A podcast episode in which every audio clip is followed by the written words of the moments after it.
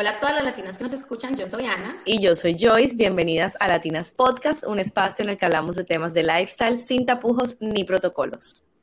Y hoy, al igual que todos los miércoles, tenemos un super episodio, tenemos un super invitado, nuestro primer invitado masculino del podcast. Su nombre es Daniel Mejía, tiene 31 años, es de Cali, Colombia, cofundador de The Frenchy Co, Nutri Snacks y intermediarios.com, apasionado por servir. Hola Dani. ¿Cómo estás? Hola Ana, hola Joyce, un placer, muy bien, aquí súper, gracias por el espacio.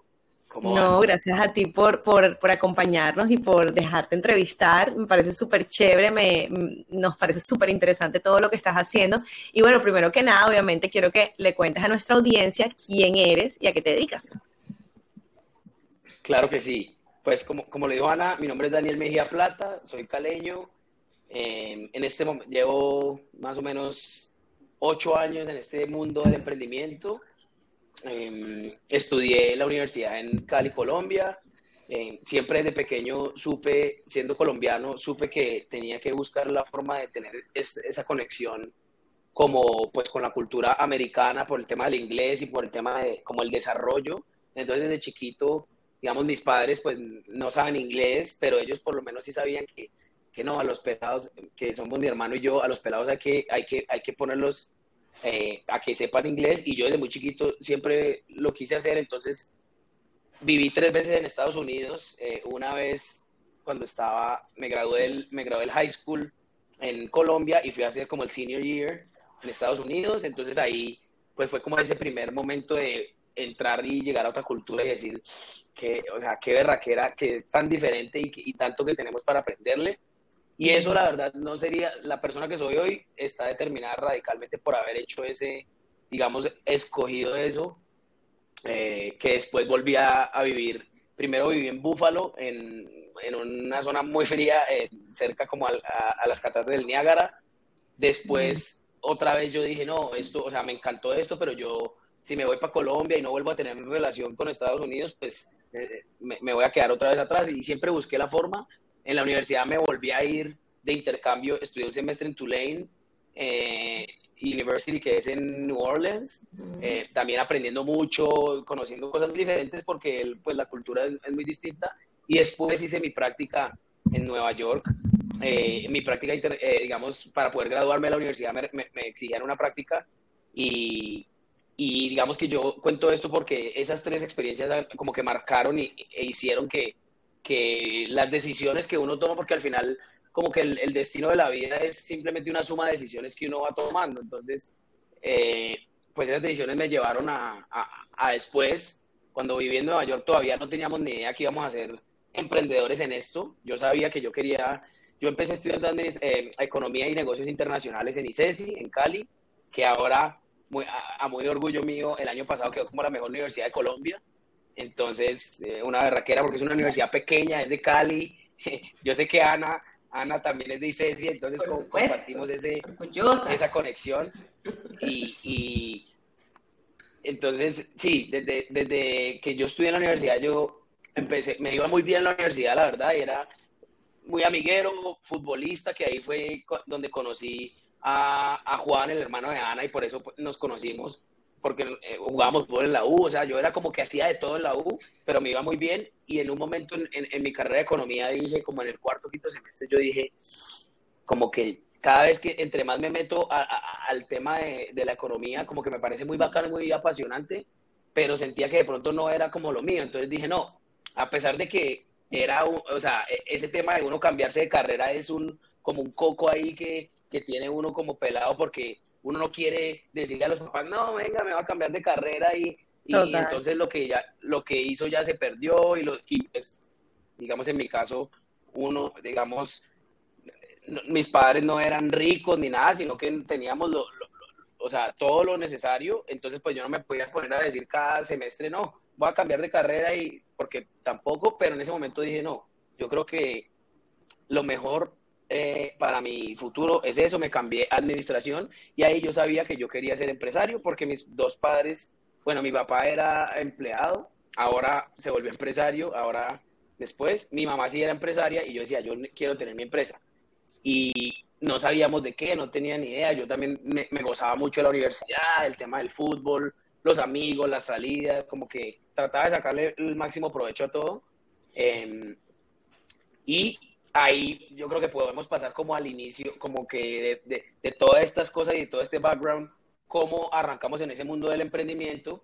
Y es que yo, mi hermano, digamos que en, en todos, en The Chico, en NutriSnacks, en Sin Intermediarios, mi hermano eh, y yo estamos, somos socios en todo, entonces todo lo que hacemos eh, lo hacemos juntos y yo me siento muy como muy agradecido y como sí bendecido porque porque es muy difícil como que en una misma familia salgan los dos hermanos de un año y medio de diferencia en el que el uno es completamente diferente al otro y como por arte de magia como que se complementan como que sí como que hubiera un destino más o menos para que vea ustedes dos van a ser totalmente diferentes para que de alguna manera se puedan complementar. Entonces yo estaba estudiando en ICESI, mi hermano estudiaba en los Andes, en Bogotá, y como somos tan diferentes, y pues realmente no compartíamos muchos gustos. Entonces a mí me encanta el fútbol, eh, pues no sé, los viajes, la naturaleza, y a mi hermano le encantaban las motos, él hacía motocross, le encantan los carros, como que los hobbies eran muy diferentes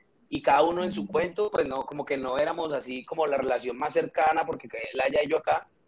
Pero un día me llama y me dice, Daniel, es que llevo un año y medio usando, así fue que yo me enteré de que él había diseñado una billetera nueva porque me llama y me dice, eh, llevo un año y medio usando una billetera que yo me inventé y a la gente como que le gusta. Entonces, eh, ¿será que montamos una marca de billeteras? Y yo, eso fue algo así como de esas cosas que uno no sabe por qué, pero como un gut feeling de que yo le dije, yo estaba, me faltaba año y medio para graduarme y yo le dije de una, o sea, no sabíamos cómo, digamos que usualmente la gente monta negocios en los que tiene de, pronto un background o un expertise o no sé, los papás son textileros, entonces el pelado, los pelados montan una marca de ropa o los papás, sí, como que usualmente es así pero nosotros no teníamos ni idea de nada de marroquinería, nada de producción, nada de eso. Pero yo sí, desde chiquito sabía que mi hermano, pues yo considero que mi hermano es un genio creativo, ¿sí? Entonces él, cuando me dijo eso, yo dije, si este man está diciendo eso es por algo. Entonces, y ahí me devuelvo un poquito como al inicio ya en su, digamos que ahí es cuando él me cuenta y me dice más o menos como que él sabía que yo era el administrador de la familia y el que, como que el que podía hacer posible una empresa, digamos, en su percepción. Entonces él dijo, no, pues yo tengo esta idea, pero necesito a mi hermano para que me ayude. Eh, y, lo, y como nació fue que él realmente, él es ingeniero civil, entonces él le iba muy bien también a la universidad y él simplemente se cansó de las billeteras, la billetera que tenía, se cansó de ella y un día se puso a buscar en Colombia una billetera de la que él considera, o sea, como una billetera que él consideraba que era mejor que las que había y no la encontraba. Entonces dijo, no, de pronto es un, es un es un problema del mercado colombiano, entonces voy a buscar online. Y se puso a buscar online y no encontraba la que para él consideraba que fuera una billetera elegante, pero funcional, sí, que cumpliera como todas las, como todos los requisitos que uno tiene como consumidor. Eh, y entonces decidió hacer su billetera para él, ni siquiera para venderla, porque seguía en la universidad, seguía eh, sí, pues eh, en su carrera muy, muy, muy enfocado y él tenía ya, le iba muy bien, entonces era seguro que cuando él saliera iba a tener pues opción de tener unos cargos bien bacanos e importantes en cuanto en, ingeniería civil. Pero empezó a utilizar la billetera en su día a día. Era una billetera muy, eso es algo muy chévere porque uno no, que, que más adelante de pronto lo podemos tocar y es que uno no se puede casar con una idea en sí, sino, o, o no se puede uno enamorar de un producto en sí, sino que uno debe enamorarse o del problema que está tratando de solucionar o de las necesidades del cliente ideal que uno tiene. Entonces, en ese momento la billetera que él usó era completamente diferente a la de ahora, eran dos láminas de metal y solamente tenía una solapa de cuero. Ahorita la billetera que yo la tengo aquí es completamente de cuero, entonces él la empezó a utilizar y, y la gente le decía, uy, qué bacán esa billetera, ¿dónde la compraste? Y él respondía, no, la hice yo, la hice yo. Hasta que después de un año y medio me llamó, como que se dio cuenta que eso podría ser interesante y arrancamos. Y la forma de arrancar es que, pues, digamos que dijimos, bueno, ¿cuál será la forma más eficiente de arrancar? Y en ese proceso encontramos la herramienta del crowdfunding, ¿sí? O financiamiento colectivo a través de estas plataformas como Kickstarter o Indiegogo, que son muy que son muy fuertes en Estados Unidos, pero que y en Europa y en Australia y pues en, los países desarrollados, la verdad. Pero en Colombia y en Latinoamérica eso era un misterio, ¿sí? Entonces nosotros decidimos hacer crowdfunding para que es algo muy, que, es algo muy interesante, la verdad es que yo le recomendaría, que, que, es la forma para mí, la mejor forma de uno arrancar una, una marca para dos cosas. Uno, financiarse de la forma menos costosa posible. Y dos, validar un mercado, ¿sí? Hacer como lo que llaman el product market fit. Porque, digamos, uno va a montar, digamos, el modelo tradicional, ¿cuál es? Entonces yo, no sé, vamos a montar una marca de billeteras, listo. Entonces, ah, bueno, entonces, ¿cómo sabemos cuántas billeteras vamos a, vender? Entonces hay que contratar una agencia de marketing para que, para que nos haga un estudio de mercado. Entonces le paga uno X plata. Entonces ellos te vienen y te dicen, mire, eh, le hicimos el estudio de mercado y según el precio y según la según el consumo y según el tamaño del mercado y según la población, ¿de qué? Usted pronostica que ustedes pueden vender, no sé, mil unidades mensuales por los primeros seis meses y luego pueden, ¿sí? Entonces, listo, uno le paga, le dan esa información y ahora usted tiene que salir a, a, ver cómo va a ser para vender, o sea, a ver cómo va a ser eso que te dijo una agencia, a ver cómo lo vas a cumplir.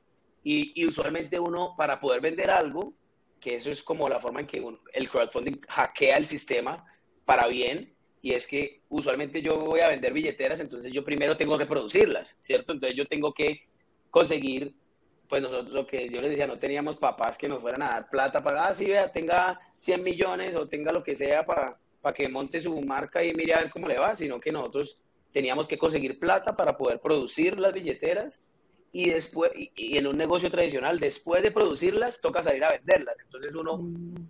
no sé, puede conseguir un inversionista o puede pedir un préstamo, lo que sea, produce una cantidad y luego salga a venderlas. ¿Sí? Mm. Entonces el crowdfunding permite invertir el proceso, que uno dice, ¿cómo así que invertir el proceso? Y es que yo ya no me financio con plata de inversionistas, o sea que sigo siendo dueño de mi propia marca.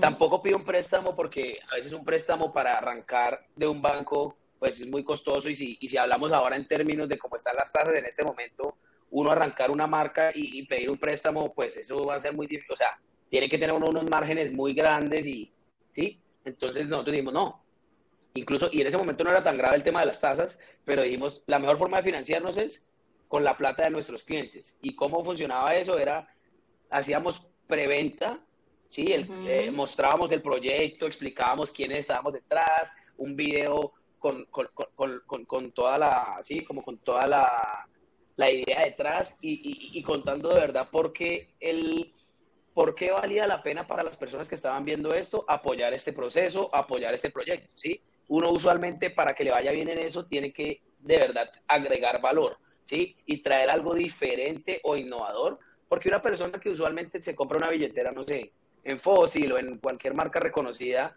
¿por qué una persona va a confiar en una marca que nadie conoce? De Frenchy Co, estos de dónde, estos de dónde salieron. Si me está vendiendo el producto, el mismo producto que yo le compro a Coach o a cualquier otra empresa, pues por, nombrar alguna marca, eh, me lo está vendiendo y me lo está vendiendo al mismo precio. Yo, ¿por qué lo voy a comprar a él si no sé ni siquiera con qué va a salir? Yo para eso le compro al, es mejor malo por conocido que bueno por conocer, por ahí dicen. Entonces, nos tocaba traer algo demasiado innovador y aparte nosotros dijimos, no solo es innovador, sino que nos toca hacer un descuento, o sea, para que la gente nos dé su plata y confíe seis meses porque esa es la otra cosa.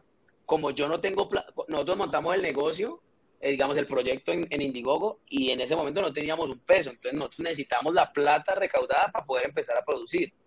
Entonces, la promesa de entrega era a seis meses, ¿sí? Entonces, para que, para que una persona tenga que, o sea, decida confiar en una marca que te va a entregar a seis meses, tú tienes que darle más o, algo como que yo he aprendido, en ese momento no lo, no lo tenía claro y después aprendiendo yo dije como que, mira, sin saber eso lo hicimos, y hay que más o menos hacer una oferta irresistible, ¿sí? Que incluso eso lo dice, eso lo dice mucho Tony Robbins y es que uno, para, para que una marca prevalezca en el tiempo y para que una marca pueda durar, pasar una pandemia, pasar una crisis, pasar una guerra, uno tiene que ofrecer, tener una oferta irresistible para que el cliente ideal diga, que sea como un no-brainer, ¿sí? Que diga, yo cómo voy a ser tan bobo de no tomar esta oferta, ¿sí?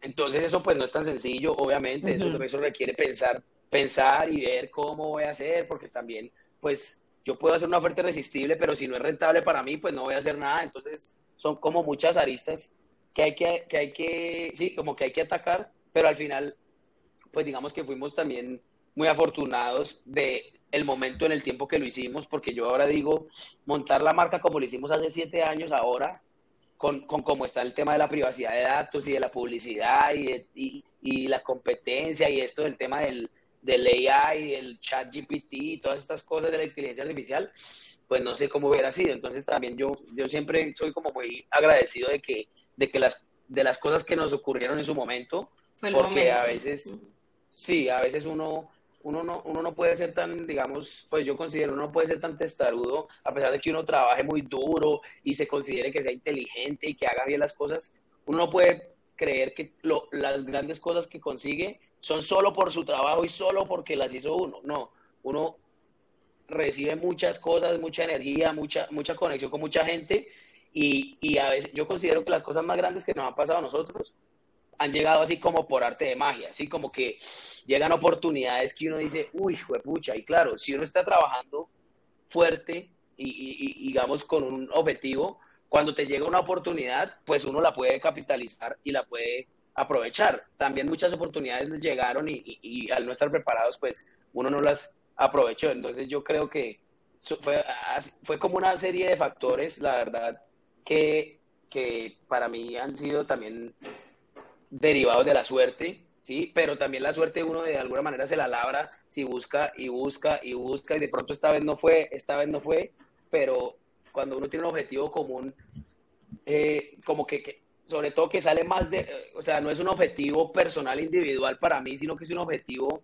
que se sale de uno y que es servir a los otros de alguna manera con lo que yo esté haciendo, le puede aportar a los demás, yo creo que uno tiene el éxito asegurado, pero si de verdad lo tiene, o sea, si lo tiene así eh, en su mente como totalmente interiorizado de que, de que lo que yo estoy haciendo no es para mí, ni para enriquecerme, ni para mi ego, sino cómo hago yo para aportar algo en esta sociedad, cómo le cambio la vida a alguien, cómo potencio a alguien. Eh, entonces yo creo que eso, como que esa serie de cosas nos, nos han ayudado y nos ayudaron en su momento como a darle el impulso a la marca. Buenísimo. Súper chévere. Me encanta porque Dani es todo apasionado por, por todo el tema de su, de su empresa y de todo. Eh, bueno, Dani, entonces ahí nos, ahí nos contaste un poquito como de French Co. y de que sí, y bueno, entonces, digamos que desde que tú empezaste, ¿cuáles han sido como los, me imagino que hay muchos retos, pero cuáles serían como los tres retos principales que tú has visto de emprender y de crear esta marca? Sí, uff, pucha, eso sí, sigue, o sea, siguen pasando todos los días, pero a ver, los tres retos principales, bueno, uno, digamos, en nuestro caso no, no, no, es, no, es para, no es como que es una receta y que todos van a tener esos mismos tres retos, pero en nuestro caso, em, nosotros, al, al, cuando hicimos la campaña de crowdfunding, tuvimos un problema muy grave que después y, eso me empezó a enseñar a mí que, los problemas son buenos y que los problemas te, te generan una frustración al, al, momento, pero luego te abren otra puerta. Entonces, en el momento en que nosotros hicimos el crowdfunding, lo que les contaba ahora que en Colombia y en Latinoamérica nadie sabía eso, entonces nosotros, para ponerle un poquito como de contexto, nosotros lanzamos la marca a través de Indiegogo en, en octubre del 2015, a finales de octubre, y al mes o sea, a finales de noviembre, porque esas campañas son por tiempo limitado, entonces esa fue por 30 días, habíamos vendido habíamos vendido 3.200 billeteras en 90 países. Y eso era un recaudo de, de 128 mil dólares, o sea, de 128 mil dólares en un mes en unas billeteras que habíamos empezado a vender. Entonces, y nosotros no teníamos, o sea, teníamos cero historia crediticia, éramos dos pelados que en el banco teníamos monedas, ¿sí? En las cuentas personales. Sí, pues, o sea, hasta ahí nos mantenían nuestros papás.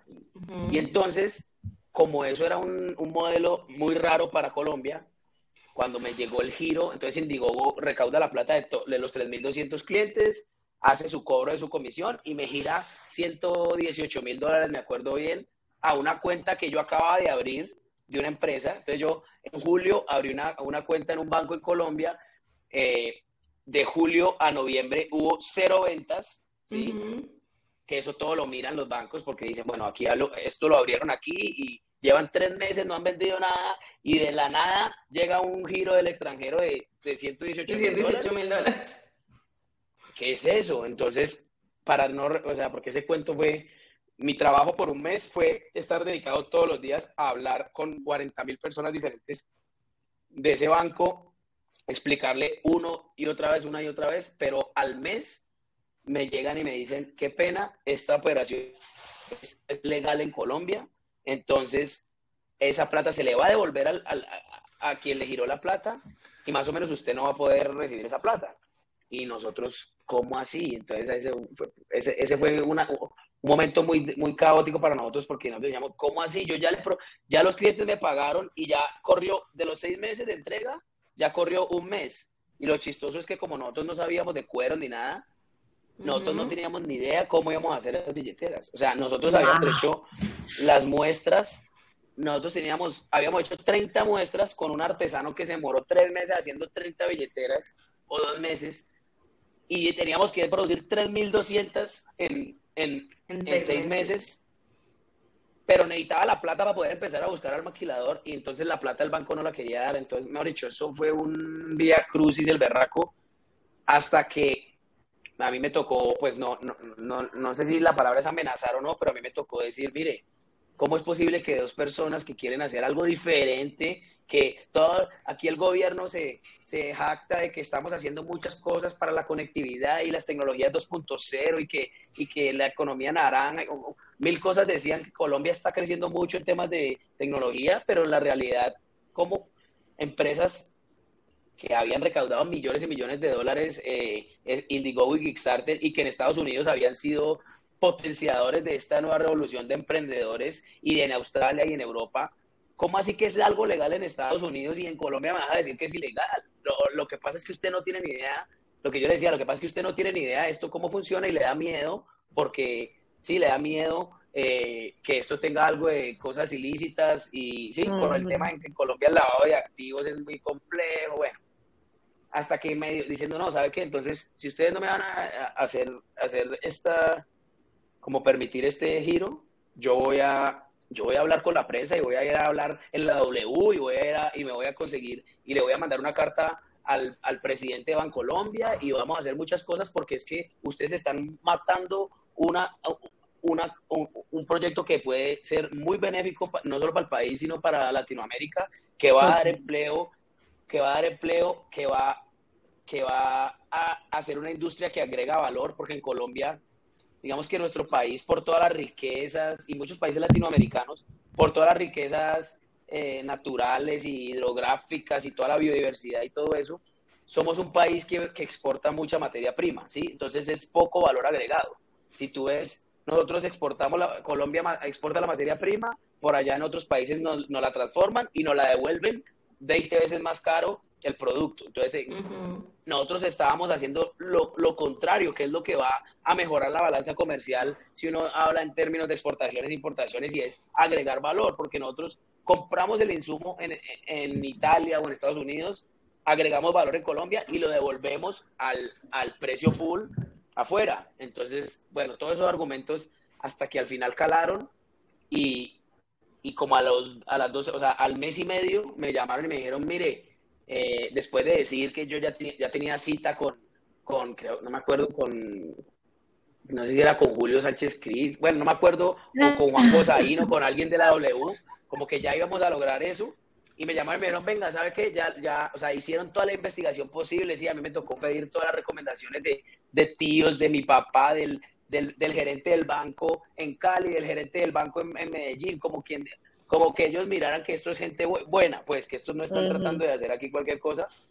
Y ahí viene lo de, lo de que los problemas se vuelven eh, cosas buenas la mayoría de las veces, porque por esa demora del banco, eso, se estaba, ellos, eso, iba, eh, eso era noviembre, entonces se estaba yendo hacia diciembre, se trepó el dólar. ¿sí?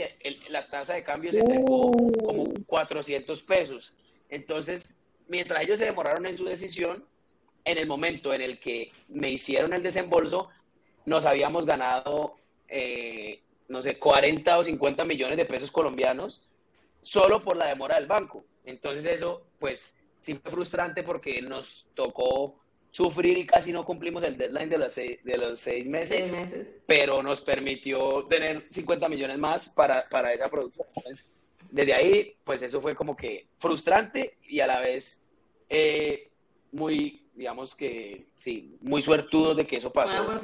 Después, sí, y porque sí, la verdad, yo, o sea, en el momento en que me dijeron que eso no, yo de verdad sentía y decía, increíble que esto esté pasando y que a mí me estén diciendo que esto no va a poder ser fácil. Entonces ese, ese fue un momento eh, difícil. Em, después, em, cuando, como nosotros empezamos en netamente e-commerce, ¿sí? El e-commerce tiene una particularidad y mucha gente cree que el e-commerce es la panacea, ¿sí? Entonces mucha gente cree que, que tiene tiendas físicas, añoran porque no tuvieran tiendas físicas y solo vender en e-commerce y el e-commerce no es, en mi caso, y, y considero que no es sostenible por sí solo, ¿sí? Es decir, el e-commerce está funciona dependiendo de unos intereses y de unos gustos y comportamientos que más o menos el algoritmo va catalogando a las personas de que este le gusta esto, este le gusta esto, y asimismo tu producto se le expone al que el algoritmo cree que le gusta, ¿sí? Pero hay mucha gente que, que podría comprar tu producto que se queda por fuera del algoritmo, simplemente porque no le puso la información suficiente a Facebook porque no está por ahí buscando, porque es una persona diferente.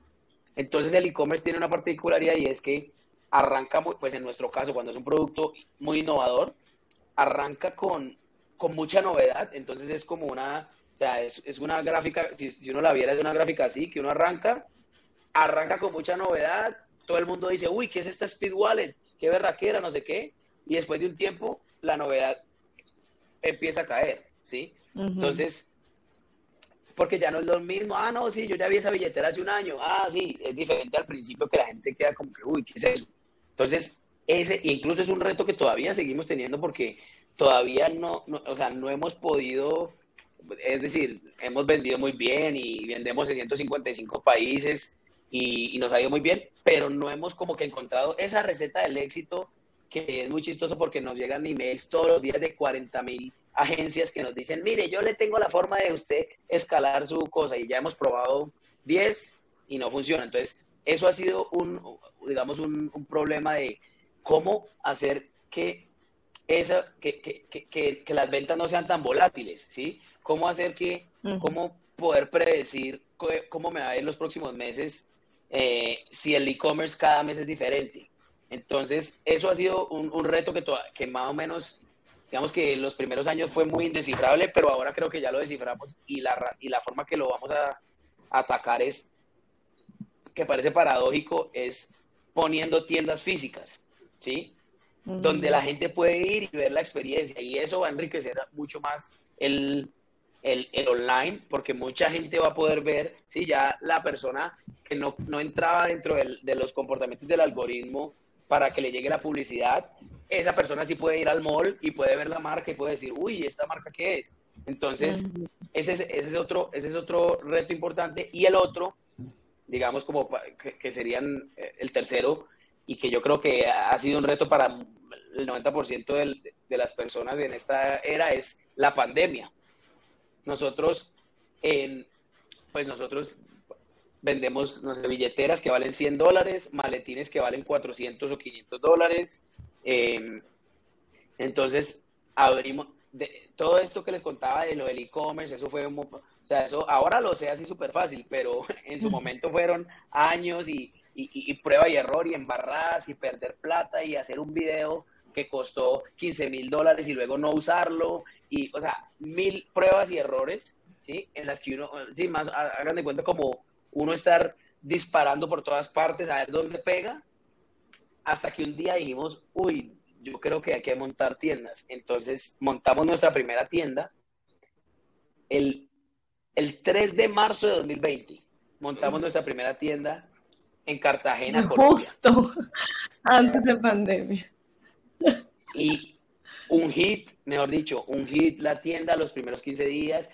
Ahí todavía uno veía las noticias que en China, que no sé qué, que en Wuhan, que tal. A la semana uno ya veía, uy, ya hay un caso en Estados Unidos, ya hay un caso en Los Ángeles, uy, pero nadie nunca, todo el mundo decía, uy, sí, uy, mira esa pandemia, pero nadie nunca pensó que eso fuera a llegar, o sea, jamás. yo garantizo que ninguna persona pensó eso.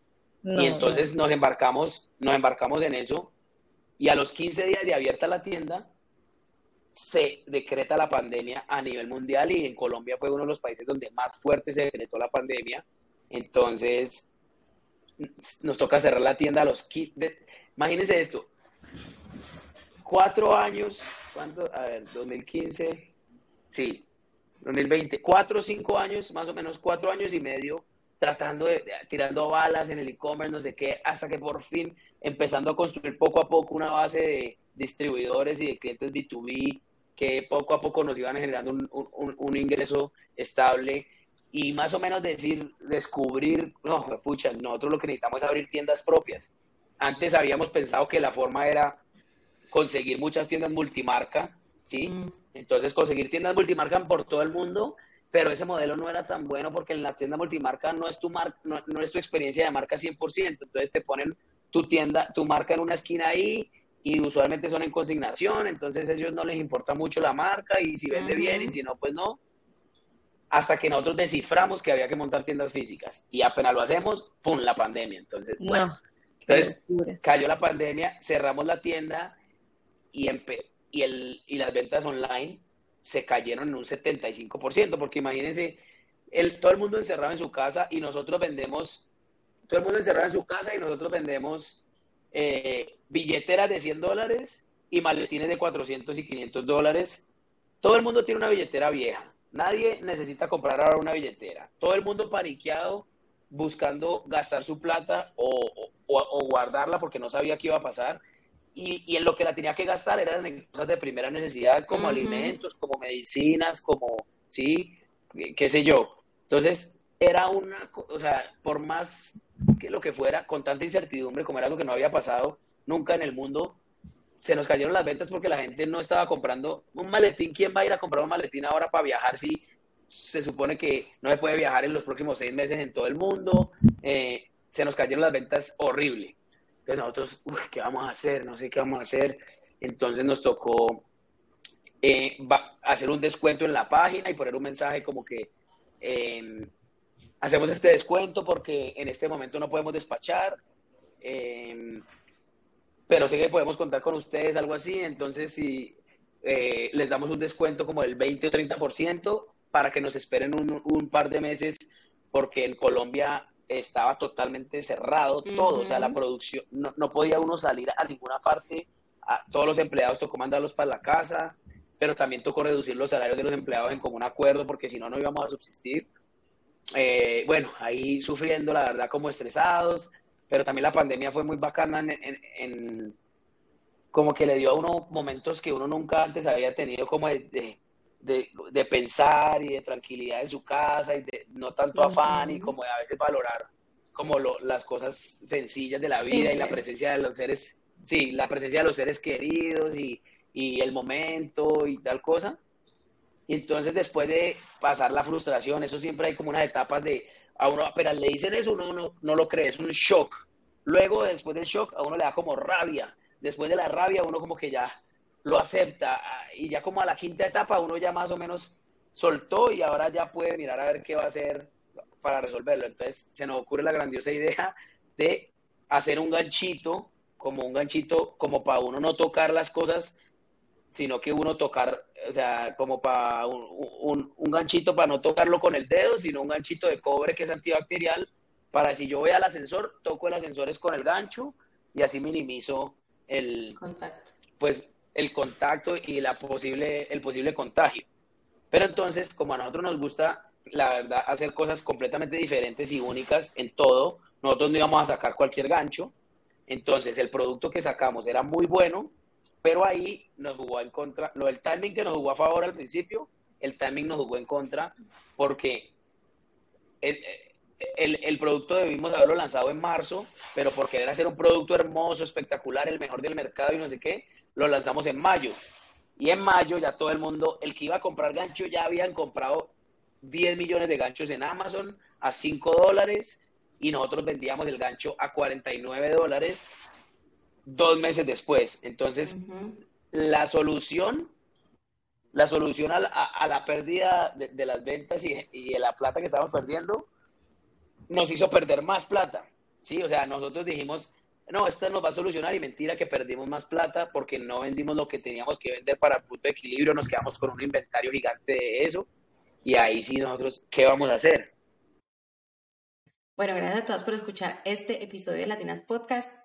Esta conversación está demasiado interesante, como se han podido dar cuenta, entonces vamos a seguir con la segunda parte de la próxima semana, no se la pierdan, eh, síganos en todas nuestras redes y estén pendientes todos los miércoles de nuevos episodios. Que tengan una feliz semana.